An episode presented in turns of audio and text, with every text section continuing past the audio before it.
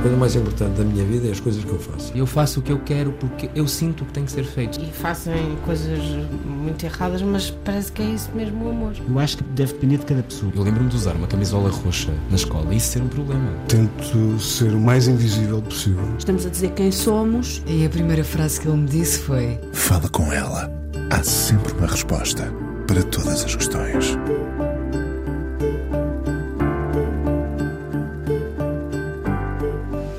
Queria ser toureiro e deu voltas ao campo pequeno até conseguir, mas o desfecho foi imprevisível. O convidado de hoje não tem parado. Versátil e com uma resistência que espanta. Na década de 60 foi viver para Moçambique, onde já estava o pai. Começou no teatro antes das canções. As canções seriam quase um acaso quando, na visita da Cornélia, cantou Palhaço até ao fim. Depois viriam outros sucessos. O maior, o mais icónico, começa por dizer: Foi em setembro que te conheci. Já falaremos das canções e da forma como as canta como um narrador. Tem um novo disco pronto a sair. Fez há dias 83 anos. Mantém a vitalidade e o arrojo de sempre.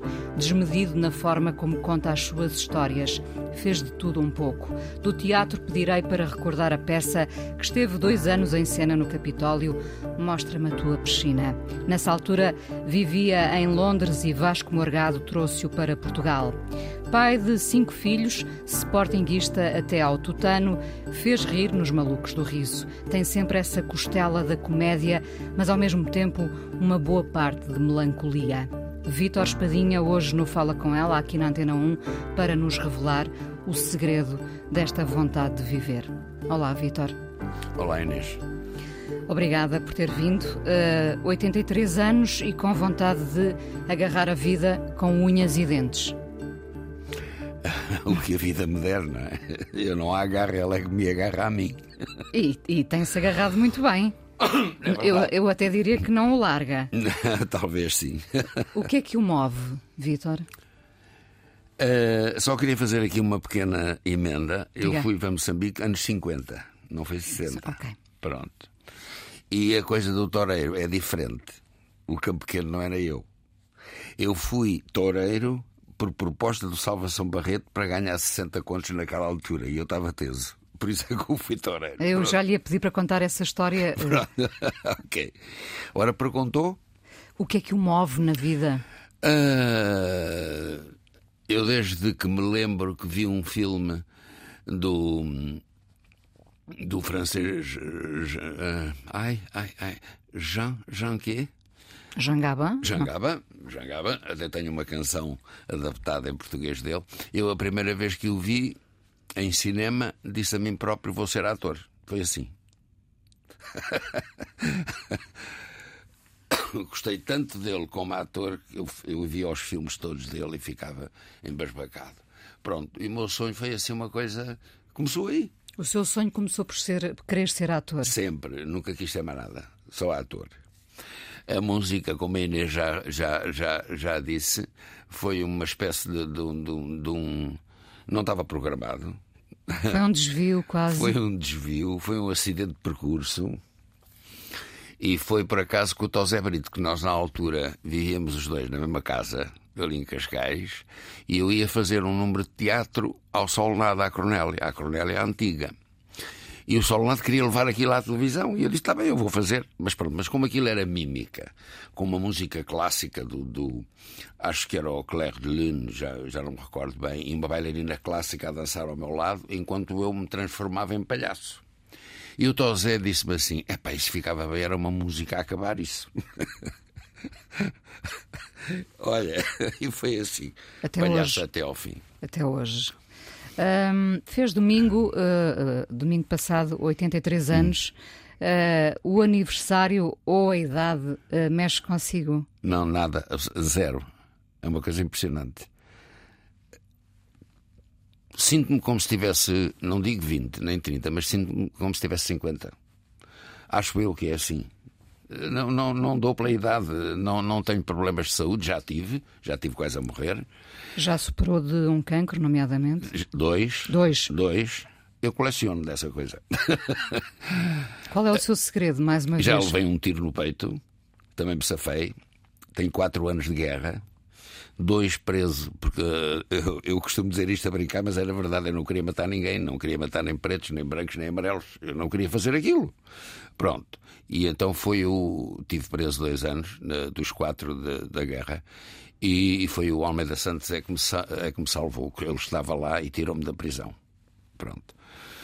Ehm, Mais uma vez, como, como, é que, como é que se supera?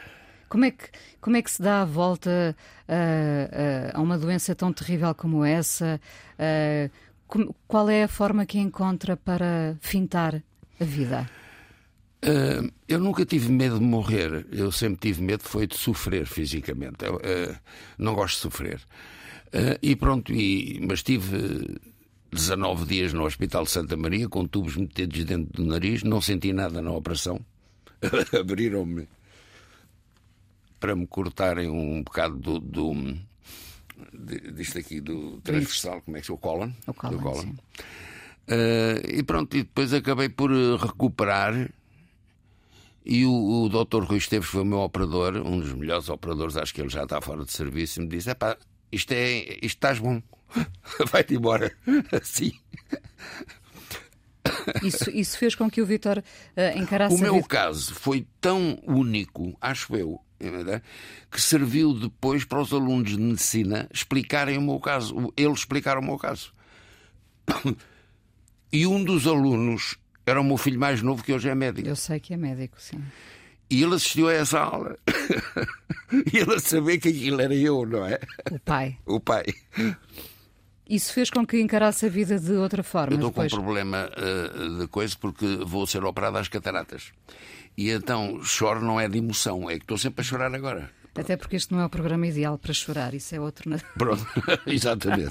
Mas é um problema que tenho de cataratas. Mas, mas tudo isso, Vitor, não fez com que encarasse a vida de, de, outra forma? Depois de tantas ameaças. Sim, sim, sim, sim, sim. sim. Principalmente eh, depois da primeira grande operação ao colon, eh, eu fiquei diferente. Fiquei com mais paciência, fiquei com, com uh, mais respeito se eu via uma pessoa sentir-se mal, coisas que eu antes não sentia nada disso, não é? Acha que se tornou mais humano sim, e empático? Sim, sim, acho sim. que sim, acho que sim, acho que sim. E acho que nos torna a todos quando passamos por isso, não é? Chegamos a, à conclusão que afinal a vida é para se desfrutar o dia a dia, não é? E não merece a pena não vale a pena fazer grandes planos. Não, não vale a pena. Não vale a pena deixar acontecer o que tem que acontecer. Lembro-me de termos estado já há uns anos num programa do Júlio Isidro, seu amigo, uh, onde depois, já nos bastidores, disse. Uh, virou-se para o Júlio Isidro e disse: E agora já pensamos na morte. Sim. Uh, que ideia tem da morte? O que será para além do fim aqui?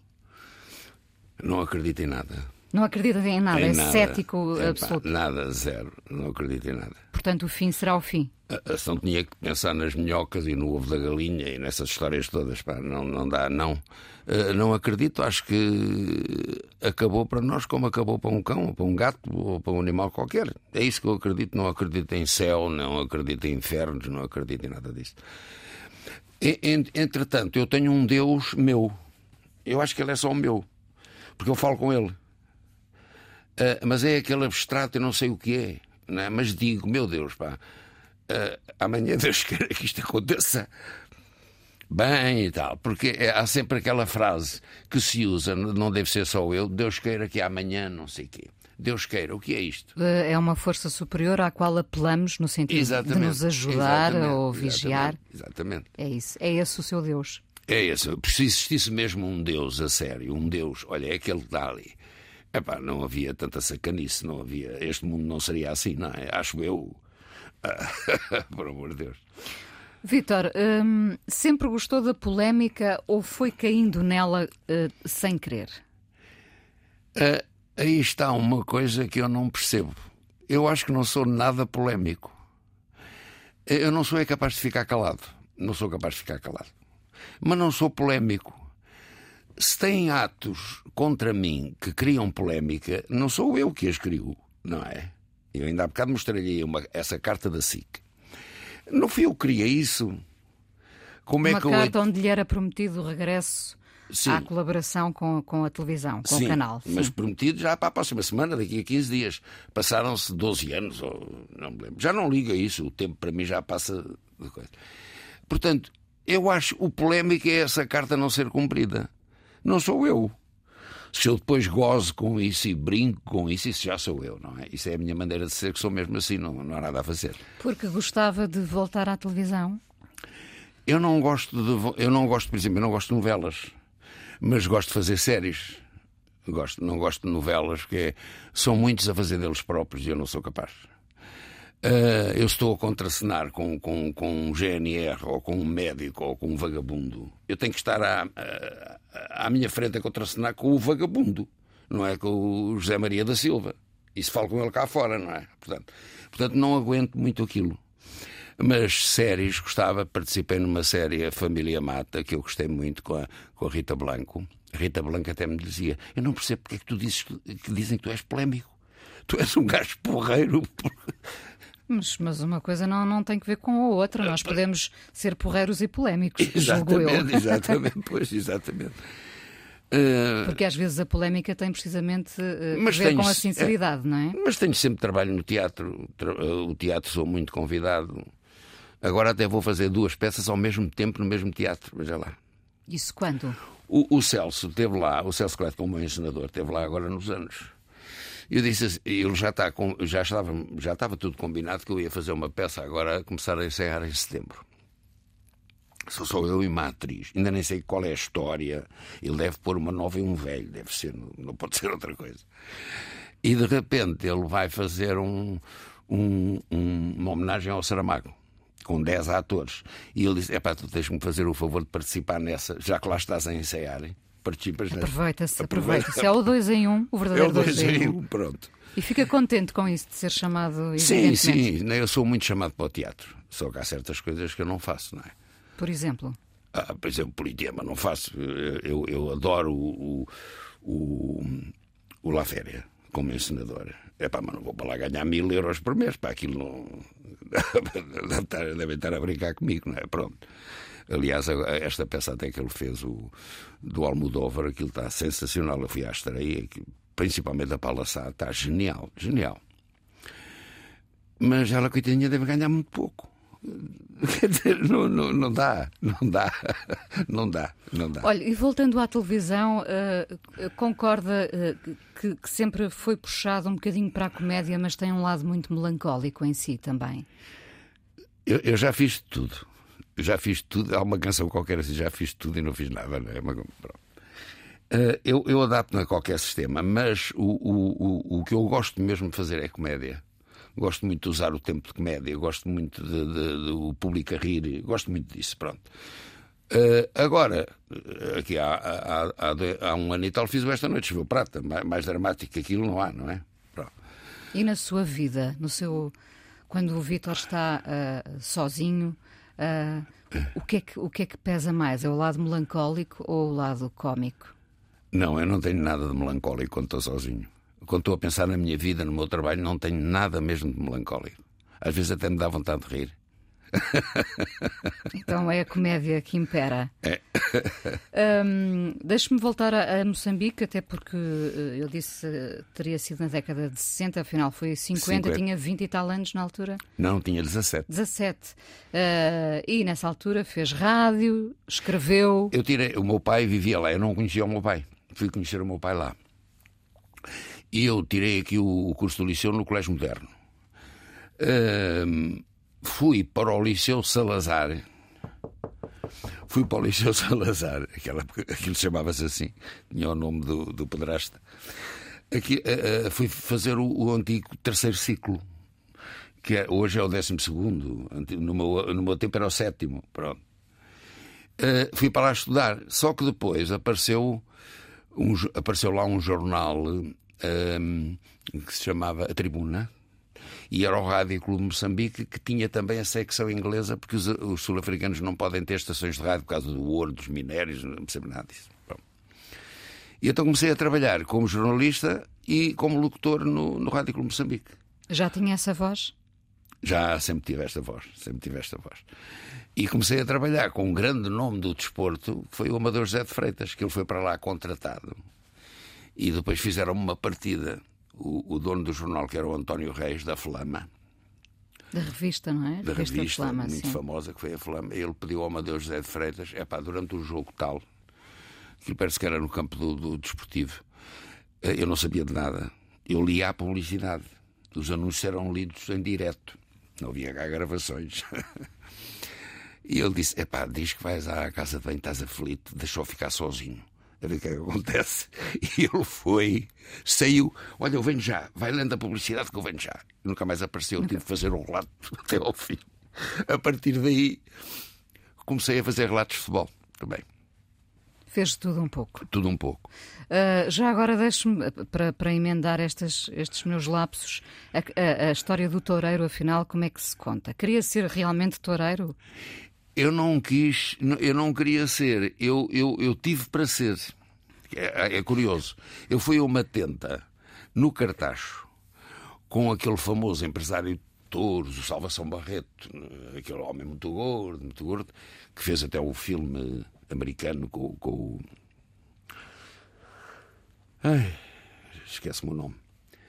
Eh, e, e- fiz uma tenta. O que era a tenta? A tenta era brincadeiras com, com as vaquinhas e não sei o quê. E o, e o, e o, o Salvação Barreto, é pá, tu tens muito jeito para isto. Tu não queres ir para uma escola e depois estreias-te comigo, não sei o quê. Eu, naquela altura, queria era dinheiro, está bem. Fui ali para a Praça da Alegria, havia ali uma, uma, uma pequena praça interior de treinos e fui ensaiar com um peão de brega, que também não me lembro o nome, eu os nomes esqueço-me com uma facilidade, já morreu há muitos anos. E depois estreiei-me como novilheiro na Praça de Torre de Cascais por 60 euros. 60 eh, Escudos, na altura. 60 contos. Ah, 60 Espera, contos. 60 contos. Que era imenso na altura. Era muito dinheiro. Até há uma frase do, do, do, do, do Salvação Barreto nos jornais que é muito curiosa. Perguntaram-lhe assim: Mas o Vitor Espadinha deu-te algum lucro? E ele diz: Mais que o Cordobês. E o, o perguntou: Mas o Cordobês, o Cordobês tinha lá estado um mês ou dois antes com a praça cheia. Não. sei o quê." Não. É, é que o, o, o cordobês custou-me não sei quantos cento e tal mil, e eu cento e tal mil, não sei quantos milhares de contos, uma coisa louca. E o Vitor Espadinha foi por 60. Eu ganhei mais com ele. De qualquer maneira, não quis seguir essa, Não, essa não, carreira, não, não, é? Depois deixei de gostar daquilo e tive naquilo uns meses só. Mas foi, foi só que aquilo foi muito falado pelo Diário de Lisboa. Percebe? E o Diário de Lisboa mostrou aquilo. Depois houve outro que era o, o Moleta Negra, também fez a mesma coisa que eu, só que esse é que foi para a porta de- de, Esse é, que, esse é que foi para a Esse porta é que do foi para Campo a porta do Campo Pequeno, era o Moleta Negra. E as pessoas confundem um bocado isso, mas pronto. Mas fui toureiro, fui, pronto. Novilheiro. Também foi no Também fui novilheiro. Vamos ouvir a primeira canção aqui no Fala Com Ela, a escolha de Vítor Espadinha. Ah, vamos ouvir a Simone. Sim. É uma. É uma eu, eu, eu tive canções escritas pelo Ari dos Santos, eu, eu era um fã do Ari dos Santos, ele era meu amigo. E essa canção, acho que é dele, não é? Sete letras. Acho que sim. Eh, eu gosto muito dessa canção. Vítor Espadinha, hoje no Fala Com Ela, 83 anos feitos há dias, um disco novo para sair. São 60 anos de canções? Não, 60 anos de teatro. De canções são quantos? As canções são para aí 45. Portanto, é mais fiel ao, ao- ao teatro. Sou, sou. Sim. Como lhe disse, a música apareceu por acidente. Mas, mas ficou até hoje, não é? Ficou, ficou. Ainda lhe dá gozo cantar ao vivo? Gosto muito, gosto muito. Logo a seguir a fazer teatro é o que eu gosto mais. Mas eh, eu no teatro sinto-me como um peixinho na água e na música não. Portanto, eu tenho que ensaiar muito com os meus músicos, que eu não- nunca fiz barraca nenhuma na minha vida, portanto, aquilo tem que ter muitos ensaios, não sei o quê.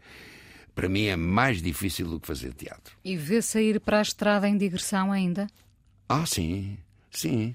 Sim, eu andei muito tempo em digressão. E tenho músicos que, que me acompanham já há muitos anos. O Renato, o, o Nelson. O Nelson teve de fazer de cozinheiro na minha festa, que ele é que sabe assar sardinhas. Na sua festa dos 83 anos, sim. E o, e, o, e, o, e o Black, que é o, que é o meu operador de som. Mas, portanto, se agora, a propósito deste novo disco, chamarem para uh, ir em digressão, está disponível para isso? Estou, estou. Já tenho quatro concertos marcados. Onde é Ainda que, não ensaiei. Onde é que arranja energia para isso, Vitor? Tem- Ah, o Vitor não. não. tem cuidados nenhuns eh, especiais, Nada, nada, nem depois nada. dos sustos Não, que a vida não. lhe deu em termos de saúde. Não, não. Não tenho cuidados absolutamente nenhums. Bebo o meu vinho tinto todos os dias. Eh, meia garrafa ao almoço, meia garrafa ao jantar. Eu bebo uma garrafa de vinho tinto por dia. Há pessoas que pensam que eu bebo mais, mas não, eu não sou de beber muito. Eh, já bebi muito quando tive bares e essas coisas. Eh, e pronto. e Eu é- quero acreditar que esse é o grande segredo para a longevidade, o vinho tinto. Po- ou- Eh, Eu não sei se é, mas que, que me sinto bem, sinto. Eh, que me sinto bem, sinto. Não sei se é. Ah, deixei, quando fui operado a primeira vez, deixei de fumar cigarros. Fumava muito. Eh, e tive muitos anos sem fumar. Há cinco anos para cá fumo um charuto por dia. Um ao almoço e um ao jantar. Mais nada. dois, então. Dois por dia. Dois por dia e uma garrafa, no fundo, uma garrafa de tinto. É, não bebo branco, não bebo Não nada. faz desporto? Não. Eh, Mas go- gosto de andar. Gosta de viver à noite? Já gostei mais. Já gostei mais. Hoje gosto mais de ficar em casa, a ler, a ver um programa de televisão. Eh, sou adepto das séries inglesas, muito. Vivi lá há muito tempo, não é? E Tem um filho a viver em Inglaterra ainda. tenho um, o mais velho está a viver em Inglaterra. Esse não sabe uma palavra de português. Vem agora, em outubro, passar uma semana comigo. Mantém contacto com ele? Sim, sim, todos os dias. Ou quase. Ahm, voltando ao, ao recordar é viver, eh, como eu dizia, é é de facto uma canção icónica, não há quem não a saiba, não é? Ahm, diria que foi a sua rampa de lançamento depois do, do Palhaço até ao fim. O Palhaço até ao fim era uma canção que eu gostava muito mais do que o Recordar é Viver. E até tenho uma Porque, cena. tinha todo um lado teatral, não é? Era, era, De performance quase. Tenho- eh, essa canção nasce de uma cena comigo, com o Tosé Brito e com o administrador da, da, da Poligrama naquela altura. Porque eu tinha um contrato de dois discos por causa do palhaço. Dois singles. E tinha que fazer o segundo single. E então ele chamou-me a dizer: Então o que é que vamos gravar agora? Tal, não sei o quê. E disse: Olha, é uma canção que foi o Tosé Brito que fez e tal, não sei o quê. Chamei o Tosé Brito, o chamei o Tosé Brito, ele estava lá com, com uma R nessa altura já. Fomos para o gabinete dele, o, o, o, o Tosé com a guitarra e eu ao lado, assim, eu sei que tudo são recordações, não sei o quê. E o, e o administrador disse que aquilo não, não dava, porque aquilo é uma desgraça, a ver se arranjava uma canção melhor, porque aquilo não, não sei o quê. Acabámos por fazer a canção e passado 15 dias o gajo disse tão mal da canção que passado 15 dias sentiu-se tão arrependido ofereceu-me um automóvel. Já não acontecem muitas coisas dessas, não é, Não, Vitor? não. É pena. Ai, perdão, é que aquilo começou a vender tanto, tanto. Há uma frase do Carlos do Carmo que dizia assim: epá, tu não vieste para aqui vender, diz que vieste vender bolachas. Dizia ao Carlos do Carmo que eu vendia bolachas. Tinham tanta saída, não é? Muita saída, muita saída. Encontrou a sua forma de cantar uma espécie de eh, narração, quase. Ah, ah, é nesse registro que se sente confortável. Mas depois fui aprendendo, fui aprendendo. Eu, eu sempre tive ouvido, só que nunca cantei, não é? E, e depois fui aprendendo, e hoje as canções do meu novo disco têm bocadinhos falado, mas já é quase cantado, não é? Pronto. Mas não posso abandonar esse bocadinho falado, porque isso é que, que o público gosta. É a sua identidade. É a minha identidade. Portanto, mesmo que seja uma canção 90% cantada, eu tenho que lá meter 10% de um bocadinho Acho de muito falado. bem, acho muito bem. Ó Vitor, eh, ouço muito falar, até porque não vivi nessa época, evidentemente, e aguça a minha curiosidade. Ouço muito falar dessa peça que esteve eh, dois anos em cena no Capitólio. É verdade. O Mostra-me a tua piscina. 1200 pessoas por dia. Era o maior teatro do país na altura. E tinha realmente no cenário uma piscina embutida. Sim, tiveram que vir da Inglaterra construí-la, porque não, não sabiam construir aquilo. Aquilo era em vidro. Era um vidro desta es- es- espessura para aguentar aquelas toneladas todas de água, não é? Eh, qual era o sucesso, eh, qual era eh, o segredo para o sucesso da peça? Imagino que toda a gente quisesse realmente ver a piscina, não é? Sim, e, e a piscina até tem um fenómeno muito engraçado que eu já lhe conto. A peça, Quando o Vasco Morgado me aparece em Londres, fomos jantar. Amanhã vamos ver uma peça que está aí há 20 anos em cena. É aquilo, é tudo 10 anos, 20 anos, não sei o quê. É pá, gostava muito que viesses fazer aquilo. Coisa. Fui ver a peça. E a peça o que é? É um homossexual no meio de mulheres nuas. Portanto, eu disse: é pá, isto tinha, tinha acontecido o 25 de Abril. O Vasco Morgado esperto viu logo ali dinheiro, não é? Já, já podia haver nudez, portanto, não é? Já podia haver tudo, fosse o que fosse. E essa peça, e, e, esse, essa, a, a peça tem uma história que é impressionante. Havia uma cena em que eu dava uma bufatada no mordomo. Eu não era o dono da casa, eu era amigo da dona da casa, que era a Maria Dulce. E havia lá um mordomo, que era o Diamantino Matos. Um rapaz muito bonito, muito alto. Todo... É gente rica, aquela gente do, da velha senhora. E há um, um coisa que eu empurro para dentro da piscina. E quando ele cai dentro da piscina vestido, a água molha as duas primeiras filas que estavam juntos à piscina. E então na bilheteira está lá um. Estava um, um papel a dizer as duas primeiras filas aconselhamos a não irem para lá, podem ficar salpicados com água. Não explicava que era uma piscina, não explicava que era nada.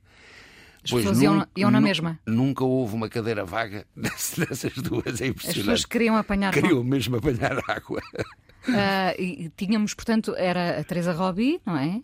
Era a Teresa, Teresa Robi, era, era o Alfredo Barroso, Alfredo Barroso, não, uh, Barroso Lopes, que era um ator do tempo do Vasco Santana e do António Silva, que fazia o inspetor da polícia. Era o marido da Maria Dulce, um, um indivíduo chamado António Machado que era um, pronto, era um ator fraquinho, era o único ator fraquinho da peça, mas, mas era o marido dela, e ela estava muito feliz com ele. Uh, pronto, e então era a história de um convidado que é todo mariconso uh, e que de repente as mulheres andam nuas para trás e para dentro, tomam banho nuas, saem banhos nuas, e ele, ai que horror, não sei o quê, aquelas coisas, pronto, e aquilo, o público adorava aquilo, pronto. Uh, e tivemos dois anos a esgotar, foi uma coisa impressionante. Foi quando o, o, o, o Vasco Margado já se encontrava mal e já ia para Londres todas as semanas para a quimioterapia e para aquelas coisas. Bom. Eram loucos esses anos uh, uh, pura efervescência no Parque Mayer? Sim, sim, sim, era uma loucura aquilo, aquilo era uma loucura. Aquilo era os restaurantes cheios, os teatros cheios, as tasquinhas cheias, até o tiro, o tirinho de chumbo cheio, aquilo era tudo cheio. Era uma. Não sei porque é que abandonaram o Parque Meyer, eh, o Estado, a Câmara, não sei, não entendo. Agora parece que vão construir um teatro no sítio de variedades, parece. Do Capitólio deram cabo daquilo, eh, o Capitólio, da, da peça à piscina. Era um teatro fantástico. Aquilo agora parece um, um armazém. Uma coisa, não sei. Não, não, há coisas que não se entendem, não sei.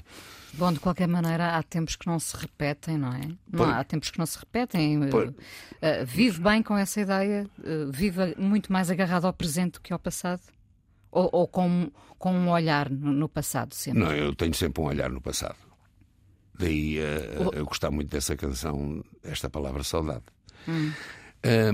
Eu vivo, epá, porque, por exemplo, um teatro não pode ser destruído. O teatro, os, te, os teatros principais em Londres têm 200 anos de idade, mas o que é isto?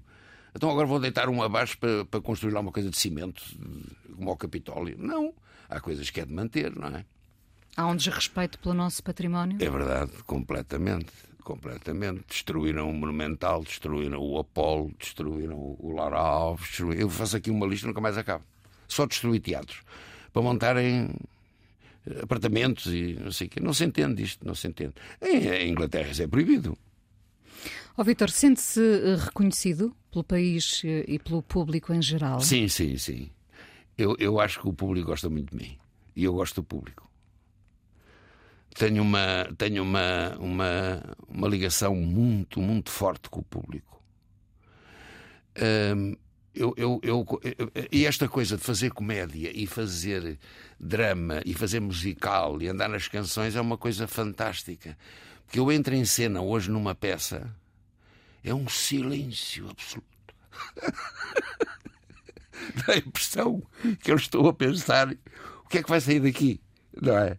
Ao passo que um homem que só, um ator que só faz comédia, não faz mais nada, e, e o público está habituado a rir-se com ele, ele entra em palco sem dizer nada, começa-se logo a rir.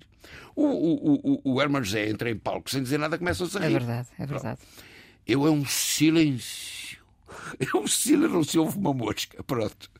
Mas o Vitor tem, tem a noção de que para o público, para nós, é imprevisível e, portanto, isso também nos faz ficar expectantes Exatamente. uh, em relação exatamente. A, às suas possíveis reações. Sim, mas esta coisa do, do ator que tanto faz drama, tanto faz comédia, como faz musical, como faz que demora muitos anos a construir esta imagem. E hoje é que eu começo a sentir isso. Já aos 83, está a ver? Demorou tempo isto. Demorou, demoraram alguns anos, alguns, Alguns anos. anos. Arrepende-se de algum momento, olhando para trás? Há um momento que eu me arrependo muito. Quase todos os dias penso nisso. Foi quando o Vasco Morgado foi buscar a Londres. Arrependo-me muito. Gostei muito na altura, porque tinha acontecido o 25 de Abril, eu não estava cá, e vinha viver para o país em liberdade. Mas passado, depois de fazer a peça, um êxito tremendo, o maior êxito até hoje em Portugal, a seguir fico desempregado. Desempregado. Sim, não sabia o que havia de fazer. Para onde é que eu vou agora? Ninguém me chamava. Isto só acontece em Portugal. Eh, Arrependi-me de ter-me vindo embora, porque eu já estava lá, com os meus passinhos. Eu já estava.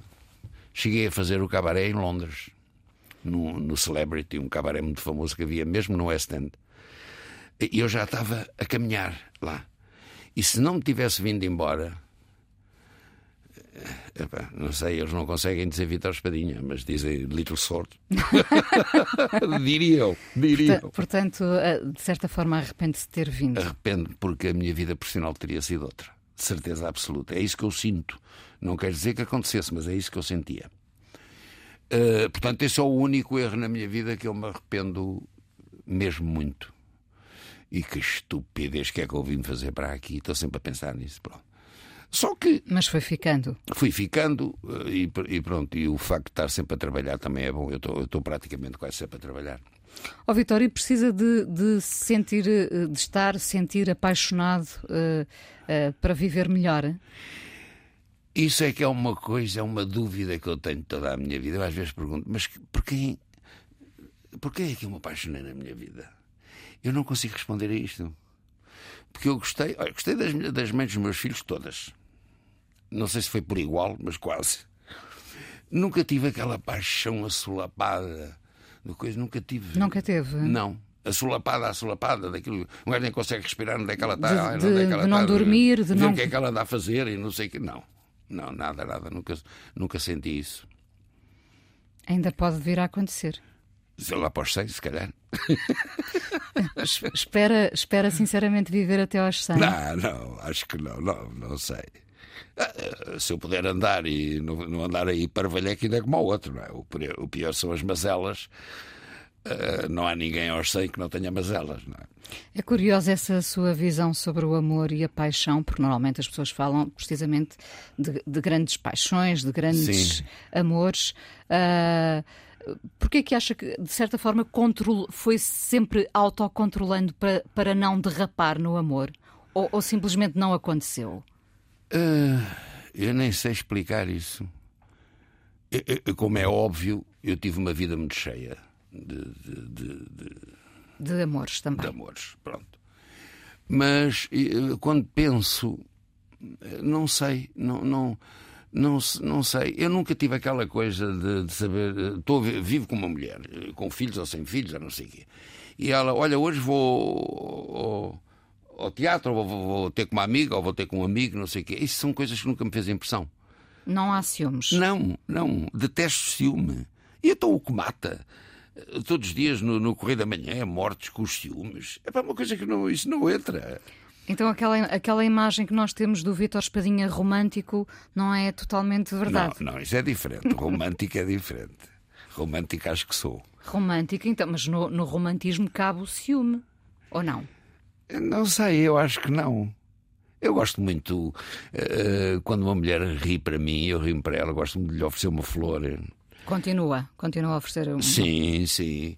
Uh, e continuo a dizer: você amanhã, se não vamos jantar os dois, olha que eu suicido-me. Continuo a dizer essas brincadeiras. Um, pouco de dramatismo costuma res resultar, não é? É, é. é. Uh, mas tudo na brincadeira, não é?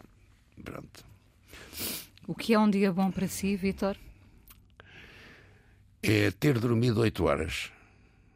Eu deito-me sempre muito tarde, três, quatro da manhã, sempre. Um... Hoje em dia mais por casa? Hoje em dia, Hoje em dia mais por casa, e depois também tenho uma coluna no, no JN.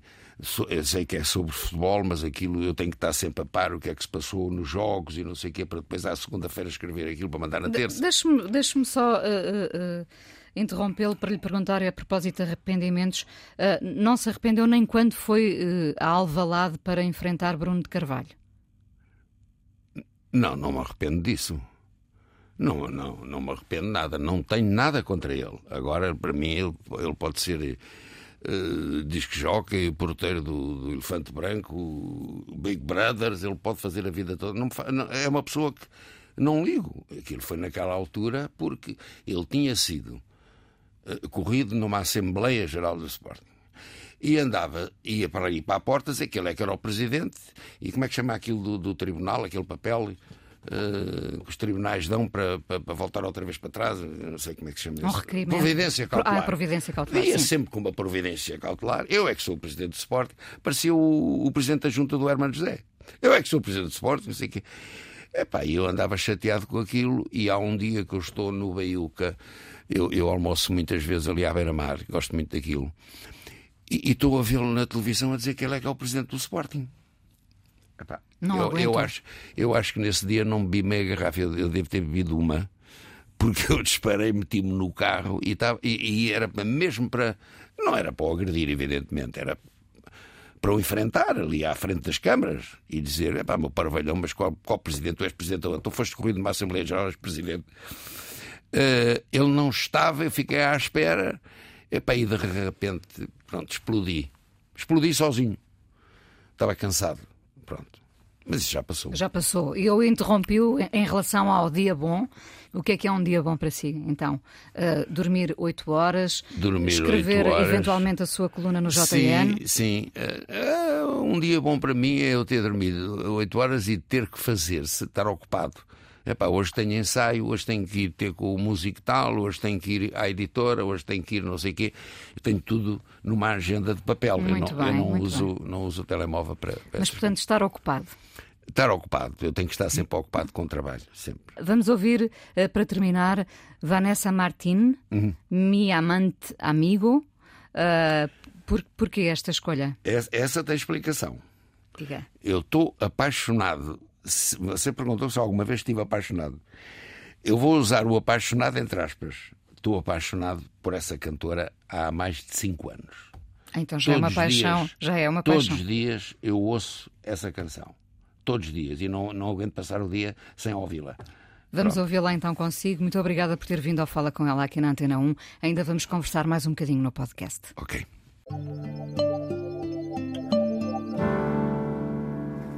Vítor Espadinha, hoje no Fala Com Ela. Vítor, acorda, já, já aqui disse que, tem, que gosta de estar ocupado, acorda sempre com planos?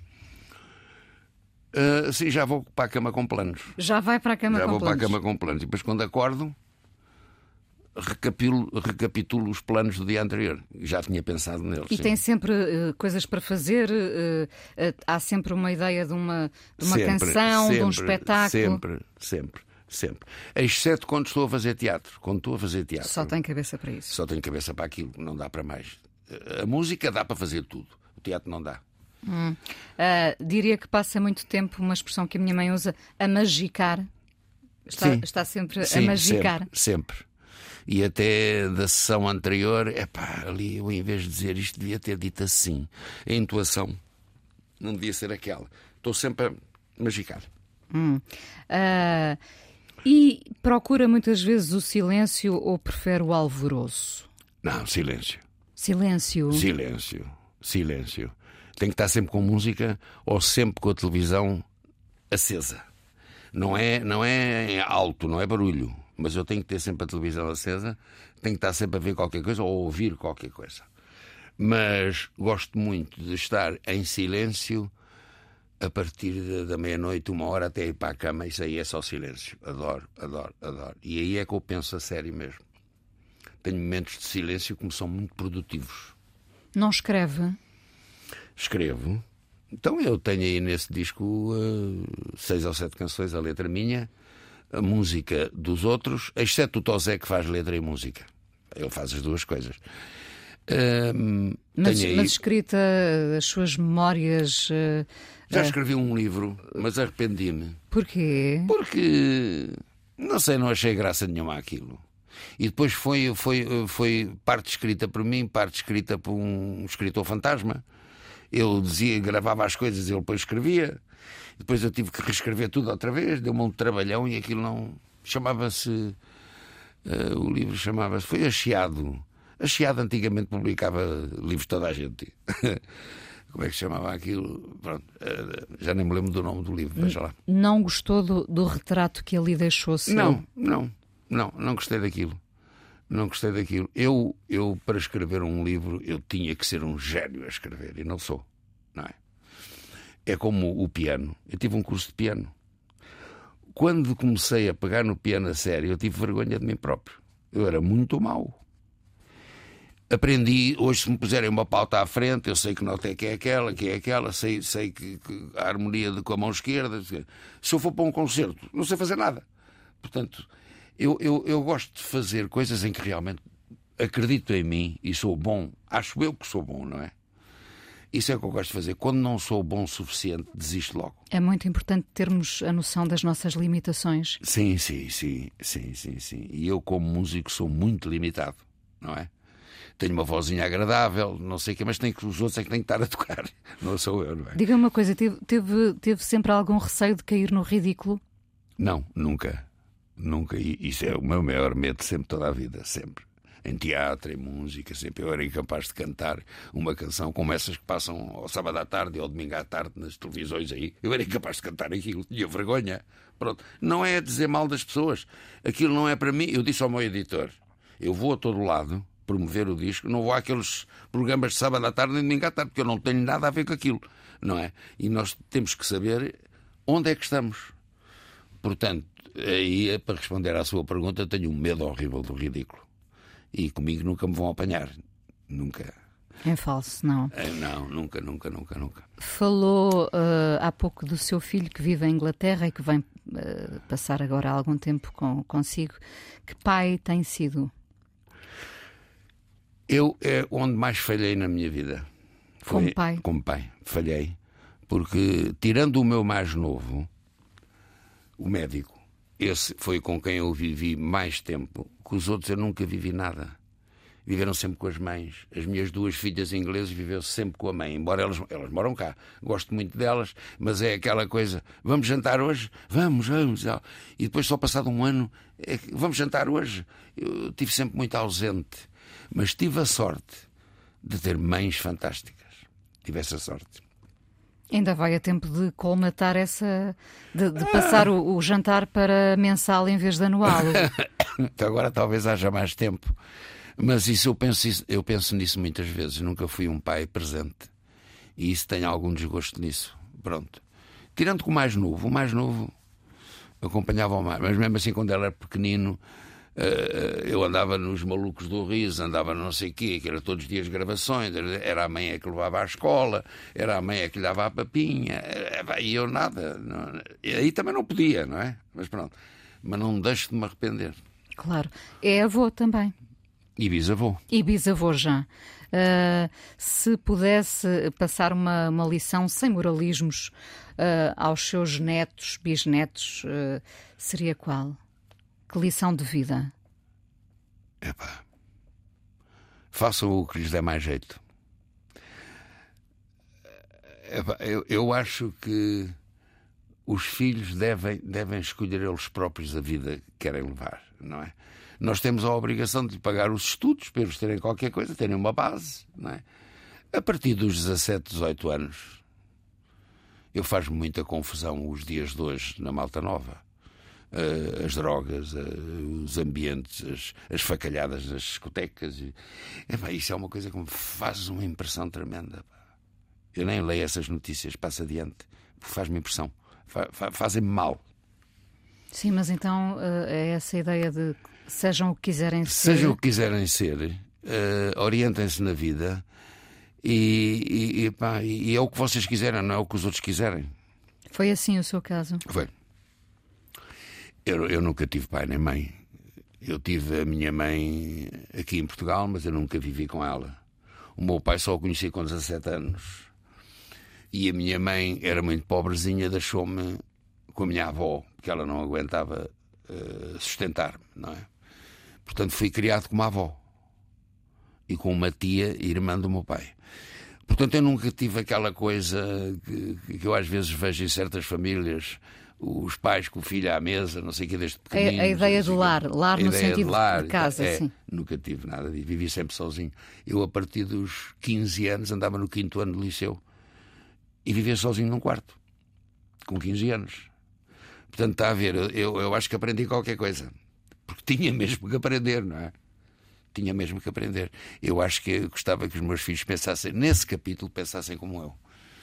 Vitor, muito obrigada por ter vindo à Fala com ela. Foi um prazer Foi um prazer meu também. A coisa mais importante da minha vida é as coisas que eu faço. Eu faço o que eu quero porque eu sinto que tem que ser feito. E fazem coisas muito erradas, mas parece que é isso mesmo o amor. Eu acho que deve depender de cada pessoa. Eu lembro-me de usar uma camisola roxa na escola e isso ser um problema. Tento ser o mais invisível possível. Estamos a dizer quem somos. E a primeira frase que ele me disse foi: Fala com ela. Há sempre uma resposta para todas as questões.